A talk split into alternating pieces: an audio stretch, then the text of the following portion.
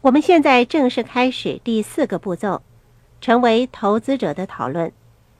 你清楚的知道今天身处的位置，为明天、来年和未来的五年制定了财务目标，并且妥善控制你的现金流。这也该是时候迈进现金流象限的右侧了。如果你早已经处身在象限图的右侧，那么你需要在 I 象限中进一步扩展你的投资领域，从而获得更多的资产。那时候，你拥有更多的资产为你工作，你不用再为金钱而工作了。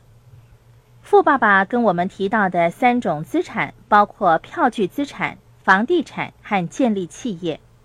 我们认为最好和最安全的投资方法是三者皆备。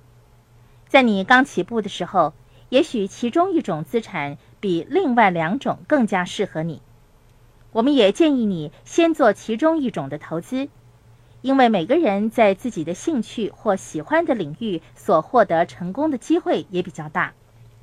我们并没有要你辞去工作，你要明白富爸爸说话的真正含义。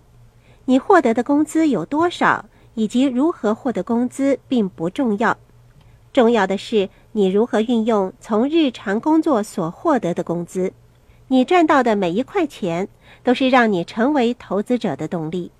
我们会从旁协助你，只要你成功踏出第一步，以后的进展就会变得越来越快了。